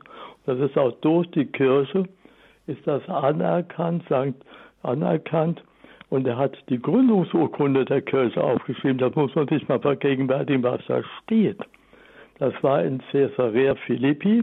Das war ein heidnisch geprägter Ort. Da hat Jesus, ist Jesus hingegangen und hat gesagt, jetzt wollen wir mal gucken, wer hier der Herr ist. Dann hat Petrus gesagt, du bist der Sohn Gottes. Und dann hat Jesus gesagt, Sohn, auf das hat er nicht Fleisch und Blut gesagt, das hat der Vater dir gesagt, der Gottvater. So, und auf dich baue ich jetzt meine Kirche. Wir sind eine petrenische Kirche, eine Romkirche, das muss man einfach mal sehen. Und man muss begründen, was das heißt. Das steht in vielen guten Kommentaren, die 100 Jahre alt sind, ist das immer noch drin. Ich habe die Dinger alle, die sind prima. Da steht drin, dass die Kirche eben wirklich garantiert das ordentlich überliefert worden ist, 2000 Jahre lang, ordentlich der Kanon überliefert worden ist, ordentlich die Worte Gottes überliefert worden sind. Und da können wir uns darauf verlassen, da stimmt, was da steht. Und mhm. das ist deshalb so wichtig, weil man nur dann sagen kann, bitte, wenn das stimmt, dann kann man sich, dann ist das die Antwort auf unsere vielen Fragen. Da steht hin, wir, wir, wir das schaffen wir, das steht da drin. Herr Feldmann, das würde ich gerne an Pfarrer Kocher weiterreichen, das, was Sie gesagt haben. Ja, das ist, die Kirche ist gebaut auf den Glauben des Simon Petrus. Das ist entscheidend. Und wenn wir das nicht mehr glauben, sind wir schlichtweg nicht mehr katholisch. Petrus heißt Fels. Fels bedeutet Unverrückbarkeit, Beständigkeit, Bleibendes. Im Alten Testament wird Gott, besonders in den Psalmen, immer wieder Fels genannt. Nie wird ein Mensch mit einem Felsen in Verbindung gebracht.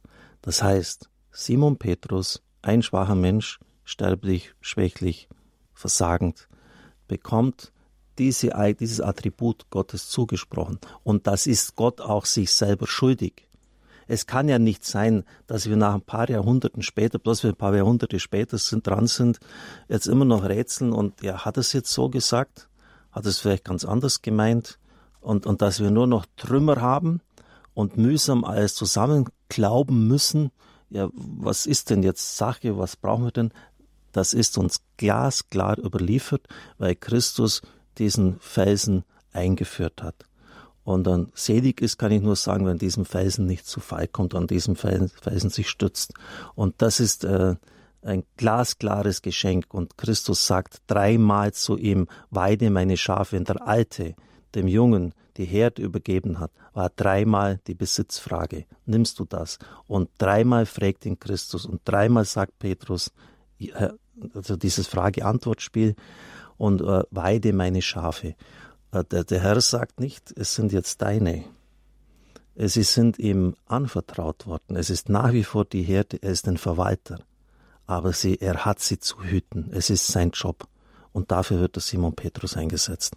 Also das Petrusamt ist ein einzigartiges Geschenk und ich kann auch nur der deutschen Kirche raten, sich an Simon Petrus und dessen Glaube zu orientieren und nicht zu meinen, man kann in den Glauben am, am, am Glauben des Simon Petrus beiformulieren.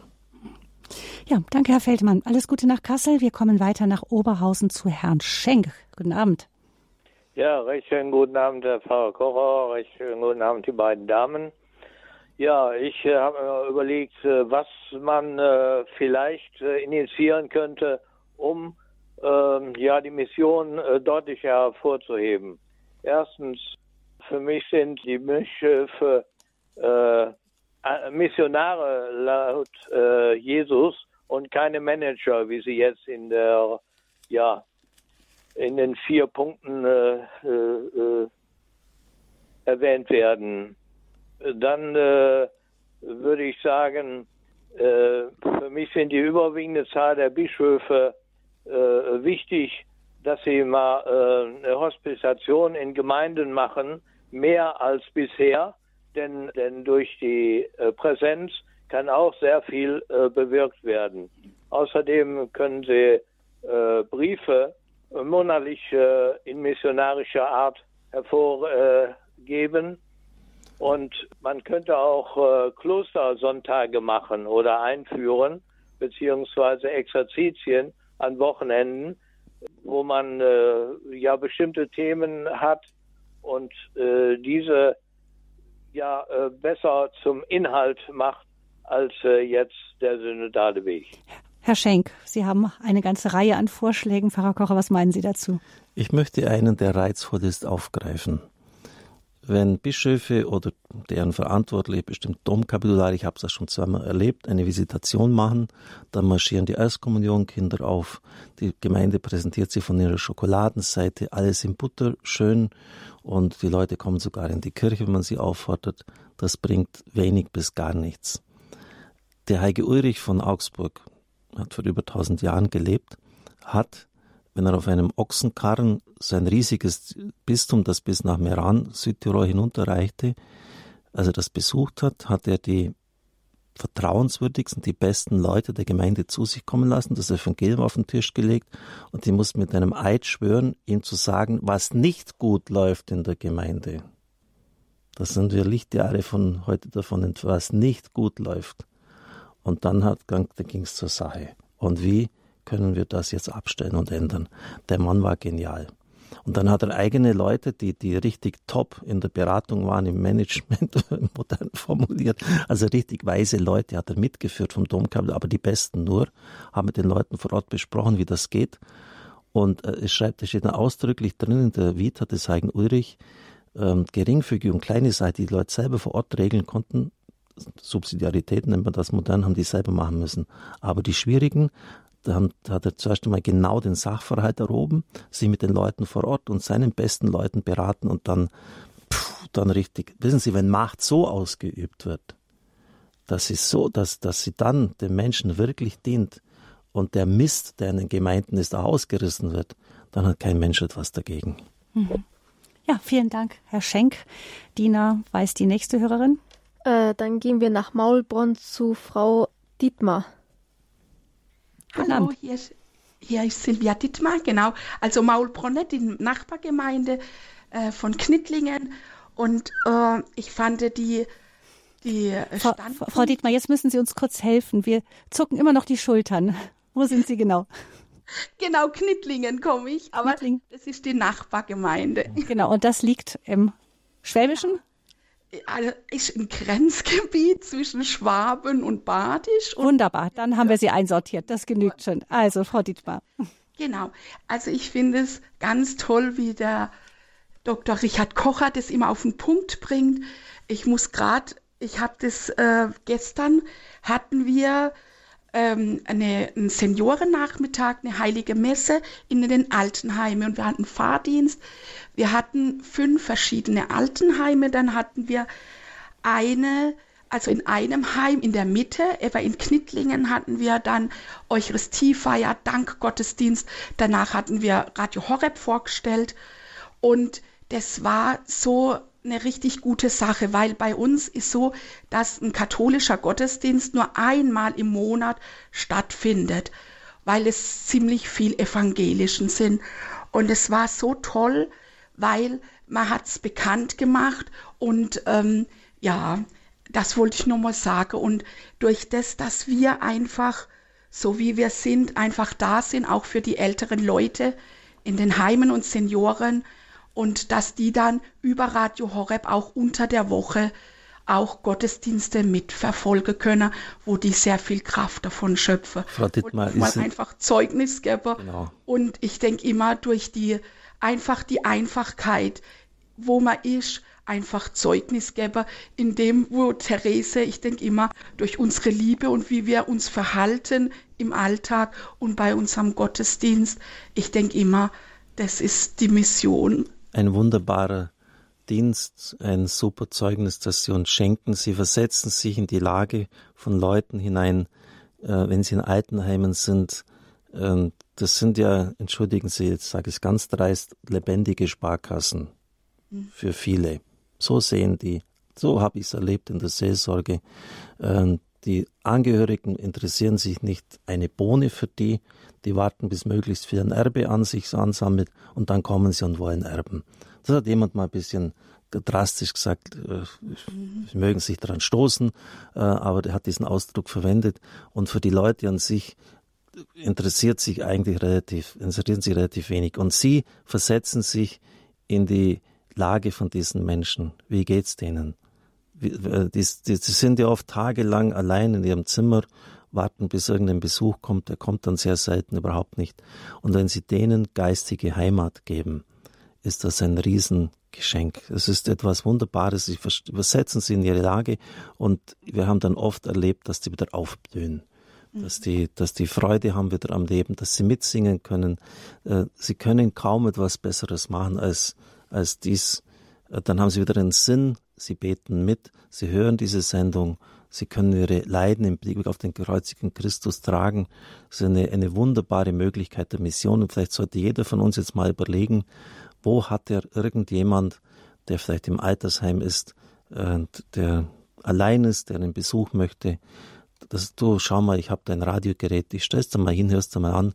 Wenn es nicht taugt, ich nimm's wieder mit. Aber hör einfach mal rein, da kann man täglich ja gemäß im Neuner mitfeiern. Denn du, du, ich weiß, du bist ein bisschen zerstreut, äh, aber da mit anderen kannst du mitbeten, da kannst du ganz konzentriert mit dabei sein. Äh, und nicht einfach nur, dass man den finanziellen Aspekt dieser Leute sieht. Ich habe das sehr hässlich erlebt bei, bei vielen Situationen, als ich noch besucht habe. Und die haben sich selber das, das sogenannte, den Ausdruck vielleicht ein bisschen, muss fast ein bisschen zurücknehmen, weil ich das gesagt habe, aber äh, die kommen immer nur, wenn es ums Erben geht dann. Ja, das, das haben Sie in der Seelsorge einfach so ja, erlebt, dass ja, das genau. so ist. Ja, mhm. das geht einem natürlich nah. Vielen Dank, Frau Dietmar, für Ihren Bericht, Ihr Zeugnis. Dann haben wir noch Zeit für eine letzte Hörerin. Äh, Frau Thorson. Genau, ruft uns über Handy an. Von wo aus? Äh, ich entschuldige mich, falls äh, die Akus ich akustisch nicht verstanden werde. Äh, ich rufe, ähm, ich bin gerade unterwegs von Dortmund nach Frankfurt und habe in der, auf der Strecke Ihre sehr interessante äh, Sendung mitverfolgt. Und ähm, es war eine gute Begleitung für mich auf dem Weg. Und ähm, ich, äh, ich, danke Ihnen.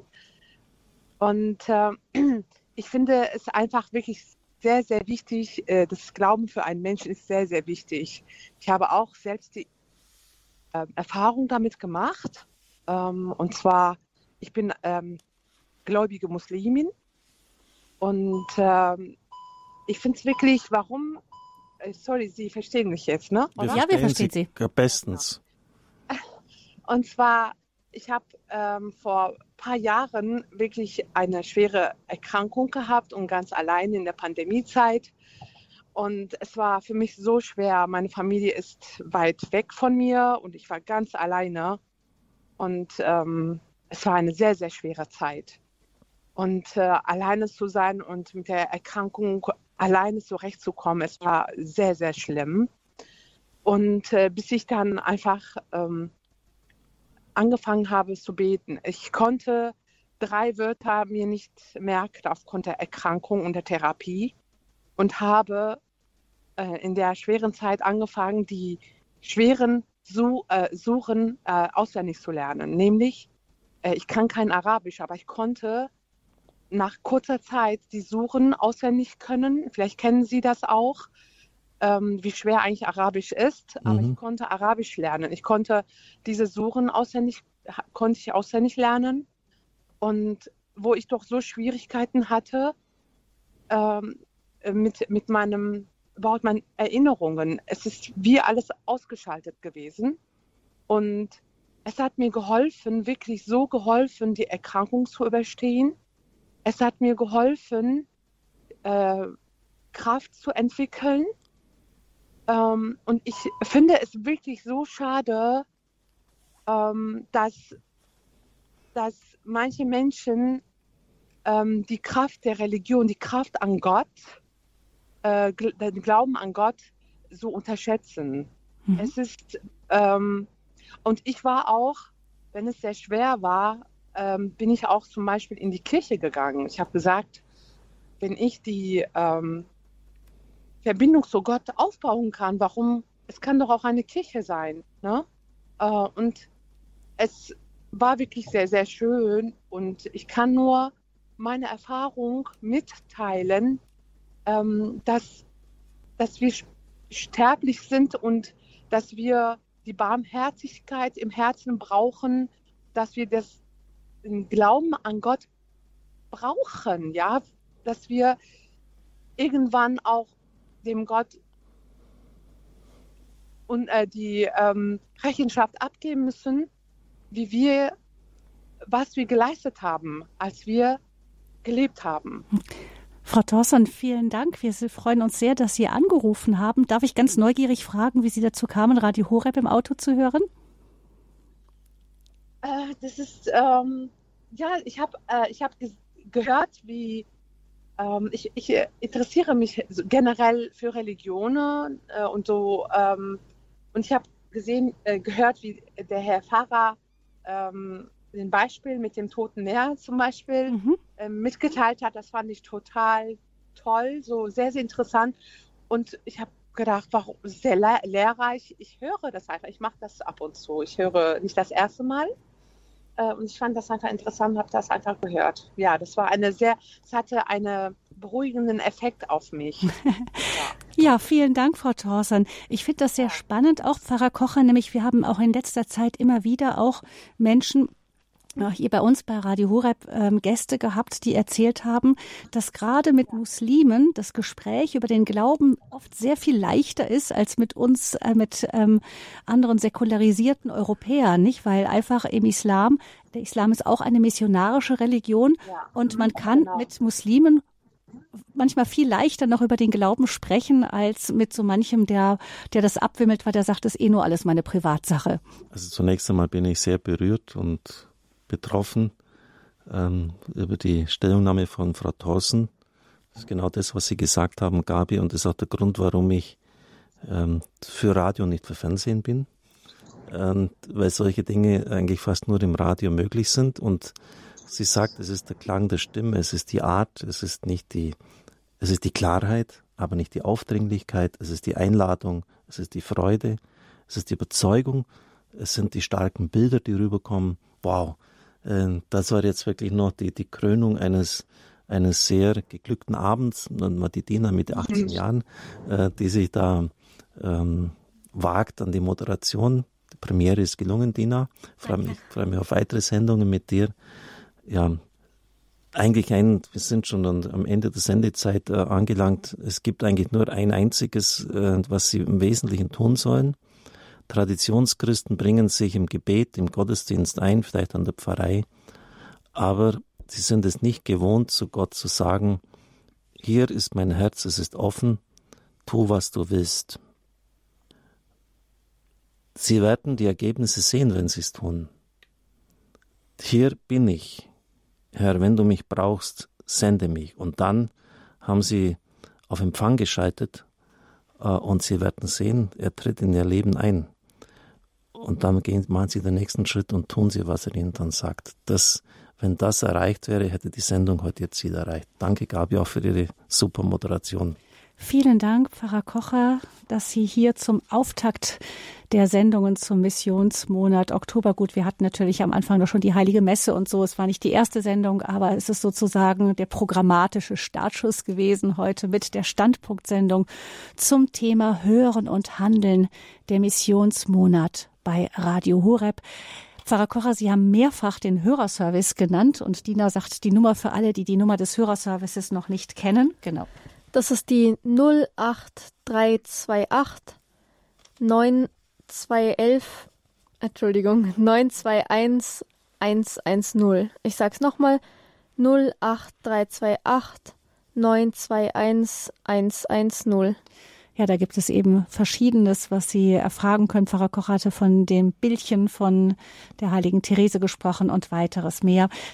Vielen herzlichen Dank. Pfarrer Kocher, eben für diesen Abend hier, dass Sie hier mit uns im Studio München waren von Radio Horeb, Hören und Handeln, der Missionsmonat bei Radio Horeb. Es verabschieden sich von Ihnen Gabi Fröhlich und Dina Sonneborn. Und nicht ohne Pfarrer Kocher noch um seinen Segen zu bitten. Achten Sie genau, wie ich den Segen jetzt spende so segne und sende sie, der allmächtige und gütige Gott. Ich hoffe, das war deutlich. Der Vater, der Sohn und der Heilige Geist. Amen. Amen. Alles Gute.